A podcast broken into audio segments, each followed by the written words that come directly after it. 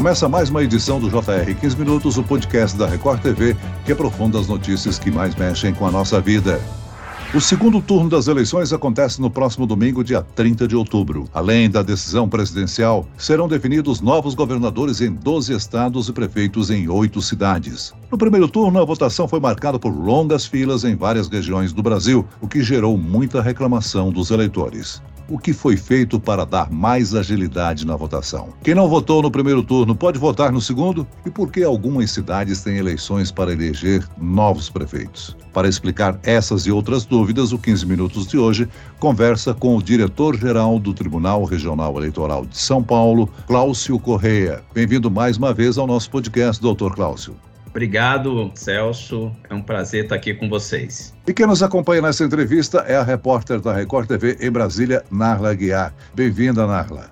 Olá, Celso. Oi, doutor Cláudio. Obrigada pelo convite. Um prazer participar do podcast mais uma vez. E eu gostaria até de aproveitar a oportunidade e perguntar ao nosso convidado. Doutor, o segundo turno da eleição presidencial está sendo disputado entre o presidente Jair Bolsonaro e o ex-presidente Lula. A disputa é bem acirrada e cada voto pode ser decisivo. Agora, no primeiro turno, quase 33 milhões de brasileiros não compareceram às urnas. A abstenção foi de quase 21%. É importante, doutor, que o eleitor, independentemente da posição política, compareça e vote agora no segundo turno? É fundamental a participação do eleitor na decisão e na escolha dos candidatos que ele quer que dirija o nosso país, que governe o nosso estado, onde houver o segundo turno. Sem a participação do, do, eleitor, realmente você acaba, aquele que não comparece, acaba deixando para que outros escolham por ele. Né? Então é fundamental, quando a gente prepara essa eleição para no domingo o eleitor comparecer, é para que exatamente ali ele possa ter a possibilidade de escolha, né, daquele seu candidato que ele quer, seja para presidente, seja para governador, onde houver ainda disputa para esse cargo. Agora, doutor, a abstenção foi alta e geralmente perto de 33 milhões de eleitores, conforme a Narla informou aí, né? Ela aumenta no segundo turno, a abstenção. Quem não votou no primeiro turno, pode votar no segundo? Sim, é perfeitamente possível que o eleitor que não votou no primeiro turno vote no segundo turno, desde que o título dele esteja em vigor. Se ele já não estava regular lá no primeiro turno, obviamente ele não vai poder votar no segundo. Mas o fato de ele estar ok com o título dele, não compareceu no primeiro turno, ele pode perfeitamente e deve, inclusive, comparecer no segundo turno para a escolha dos seus candidatos. Doutor Cláudio, o eleitor que ainda não justificou a ausência lá no primeiro turno, ele pode fazer isso através de alguma plataforma? Existe um prazo para apresentar a justificativa? Sim, a cada eleição ele tem até 60 dias para apresentar suas justificativas. Né? Nesse caso, do primeiro turno, acaba é, no dia 1 de dezembro. Isso, então, não impede que novamente ele compareça ao segundo turno, mesmo tendo faltado no primeiro. Ele pode ir no site da Justiça Eleitoral, seja do TSE ou do TRE dele, e entrar lá no campo justifica. Ele também pode usar o aplicativo e-título, e ali ele pode até juntar um documento comprobatório daquela sua ausência, e ele também pode comparecer a um cartório eleitoral. Agora, doutor Cláudio, o eleitorado cresceu 6,21% em comparação a 2018. É o maior eleitorado cadastrado da história brasileira, né? Agora, muitas pessoas ainda carregam dúvidas na hora de exercerem o seu dever, e uma delas é em relação aos documentos. O que, que o eleitor não pode esquecer de levar para o dia de votação no próximo domingo? O eleitor não pode esquecer, Celso, um documento oficial com foto. É isso que, na verdade, mostra quem é o eleitor que ali está comparecendo. Os mesários, eles pedem para que o eleitor apresente aquele documento, seja ele em forma de papel, seja ele em forma digital. Por isso que nós incentivamos aqueles eleitores que têm o e-título com foto que leve o seu celular até a sessão, não para dentro da cabine. Isso é importante já até frisar. Ou ele pode usar uma CNH digital, ou ele pode usar um outro documento qualquer, um passaporte, ele pode usar uma carteira de trabalho que tenha foto, enfim, qualquer documento, um RG, qualquer documento oficial com foto, ele deve levar no dia da eleição. Agora, doutor Klaus, no primeiro turno, a emissão do e-título foi suspensa, né? Só foi possível tirar a via digital do documento até a véspera. Essa regra se aplica também agora no segundo turno? Sim, sim, é comum acontecer isso exatamente para que não haja uma concentração muito grande de usuários tentando baixar esse aplicativo, né? É um meio, um mecanismo que faz a justiça eleitoral. Então nós incentivamos e até acreditamos que nesse agora segundo turno, talvez o número seja bem menor, né? No primeiro turno havia uma gama bem grande de eleitores que poderiam ainda baixar. Nesse segundo, a gente acredita que o número vai ser mais bem pouco expressivo mas há a possibilidade do eleitor, até a véspera, ele baixar, sim, esse aplicativo. E, doutor Cláudio, além da disputa presidencial, 12 estados têm segundo turno também. Qual voto vai aparecer primeiro lá na urna, na tela? Do presidente ou governador? Primeiro governador e depois presidente. Por que, que oito cidades do Brasil também vão ter essas eleições para prefeito, hein, doutor? Celso, isso acontece porque, obviamente, aqueles é, prefeitos eleitos lá em 2020, por alguma ação judicial perante a Justiça Eleitoral, tiveram o seu registro ou o seu mandato cassado. Então, a Justiça determina a realização de novas eleições em alguns desses municípios. Agora, uma novidade adotada no primeiro turno foi a decisão tomada pelo Tribunal Superior Eleitoral quanto à padronização do horário de votação no país. Agora, a votação seguiu o horário de Brasília, de 8 da manhã até as 5 da tarde, e os estados com fuso horário diferente da capital brasileira tiveram que se adaptar. A decisão continua valendo para o segundo turno? Sim, é uma forma exatamente para padronizar a eleição em todos os estados, apesar da diferença de fuso, mas seguir o horário de Brasília. Então, em todo o território brasileiro, as eleições começam às 8 horas no horário de Brasília. E aí tem que se observar o fuso daqueles estados em que estão uma ou duas horas atrás do horário de Brasília. Doutor, no dia 2 de outubro, no primeiro turno, a gente viu que houve a formação de filas em vários locais no país, né? O Tribunal Superior Eleitoral, ele encontrou alguma alternativa para resolver esse problema agora no segundo turno? O eleitor vai poder votar mais rápido, de fato? Nala, naturalmente, o segundo turno é uma eleição mais rápida. Vamos lá. No primeiro turno, nós estávamos falando de cinco disputas. Agora, no segundo, em alguns estados só para presidente, em outros para governador e presidente. Então, ela naturalmente, ela é uma votação mais rápida. Nós estamos estudando, principalmente a forma de funcionamento daquela sessão,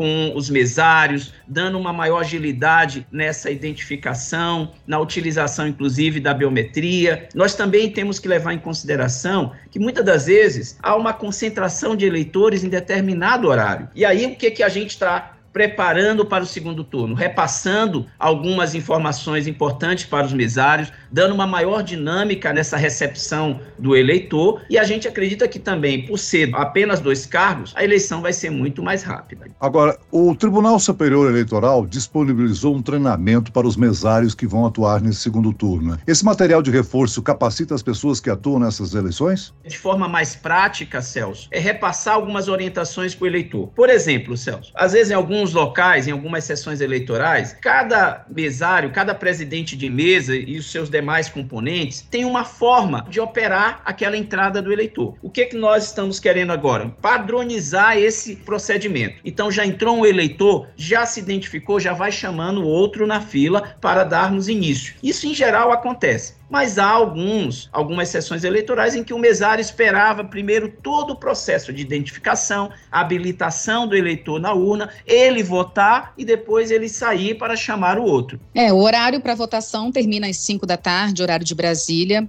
como o senhor mesmo já comentou. Mas o que vai acontecer com aqueles eleitores que chegarem antes desse horário e ainda estiverem na fila? Eles vão poder votar normalmente após o fechamento dos portões, né, dos locais de votação?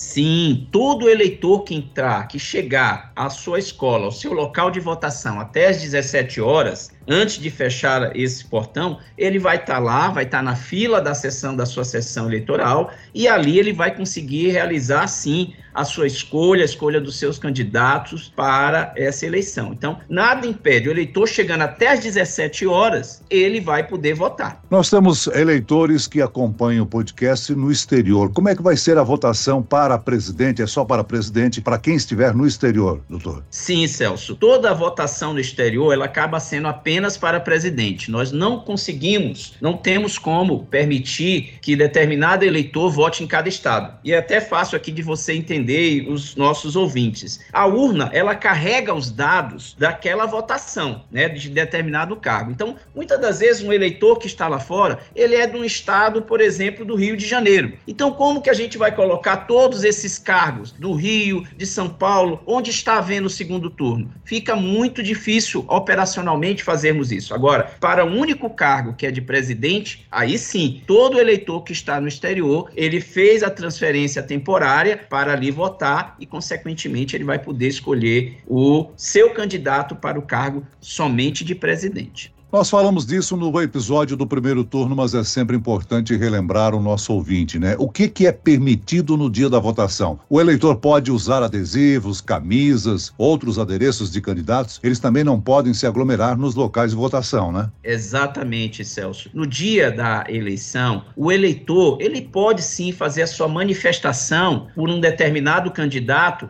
de maneira individual, ou seja, somente ele, e silenciosa. Ele não pode, por exemplo, exemplo, pedir é, votos para outros eleitores do seu candidato. Então, ele pode estar tá lá com uma camiseta, ele pode estar tá com um bottom, ele pode estar tá com um boné, ele pode estar tá envolvido numa bandeira de um partido, mas ele não pode é abordar, pedir voto para outro eleitor ou ele reunir um grupo de colegas para fazer ali, vamos dizer, boca de urna, fazer abordagem a vários eleitores pedindo voto para o seu candidato. Muito bem, ainda falando sobre o que é ou não é permitido, né? O uso de celulares próximo à urna foi proibido pelo TSE. O eleitor precisa deixar o aparelho com um mesário antes de votar. Além disso, o Tribunal Superior Eleitoral também decidiu proibir o porte de armas em sessões eleitorais. O que acontece se houver o descumprimento dessas medidas de segurança, doutor Klaus? Primeiro, vamos até relembrar que no primeiro turno foi os eleitores e eleitoras, em geral, respeitaram essa ordem da justiça eleitoral. Então, nós tivemos pouquíssimos casos, poucos incidentes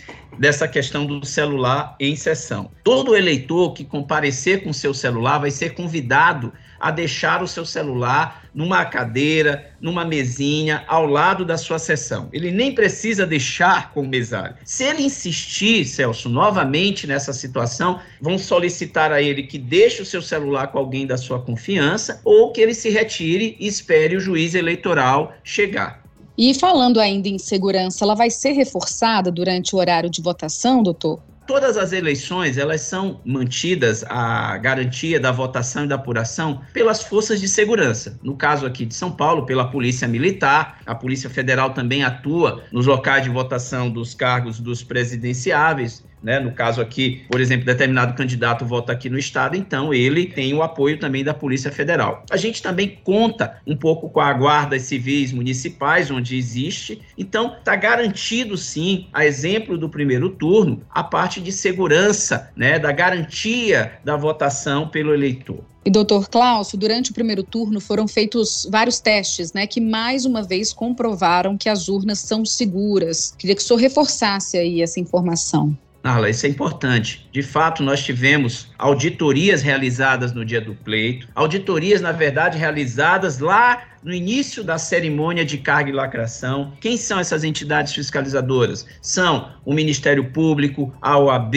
os partidos políticos, as Forças Armadas, várias organizações sociais. Isso é um tipo de auditoria. A outra que nós fizemos no dia do pleito foi o chamado teste de integridade, que é sortear no sábado a urna que seria utilizada na sessão eleitoral, retiramos ela do seu local e levamos para um local aberto ao público, repetimos o processo da eleição lá, só que obviamente ali não é oficial, é apenas para demonstrar que o voto em papel, que for inclusive preenchido por entidades fiscalizadoras, ao ser lançado na urna, vai demonstrar que o resultado em papel é o mesmo que foi lançado nas urnas. Para encerrar a nossa conversa, doutor Cláudio, presidente e governadores eleitos em 2022 vão tomar posse no dia 1 de janeiro. Mas a partir da eleição de 2026, essa data vai mudar, né? A data da posse? Isso, exatamente. Vai ter uma mudança aí a partir de 5 de janeiro, né? Talvez até esteja aberto para ser em outras datas, mas vai tirar essa tradição de primeiro, até por conta de que as festas de final de ano, né? Muitos desses candidatos também acabavam passando essas festas de final de ano ano, já dentro do próprio exercício do seu cargo. Então, houve essa mudança para que agora ocorresse, tivesse assim alguns dias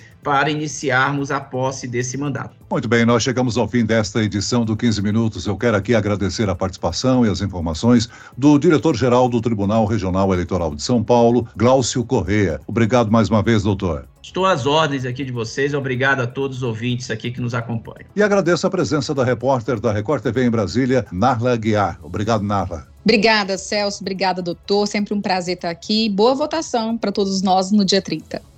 Esse podcast contou com a produção de David Bezerra e dos estagiários Lucas Brito e Kátia Brazão. Sonoplastia de Marcos Vinícius. Coordenação de conteúdo, Edivaldo Nunes e Deni Almeida. Direção editorial, Tiago Contreira. Vice-presidente de jornalismo, Antônio Guerreiro. E eu, Celso Freitas, te aguardo no próximo episódio. Até amanhã.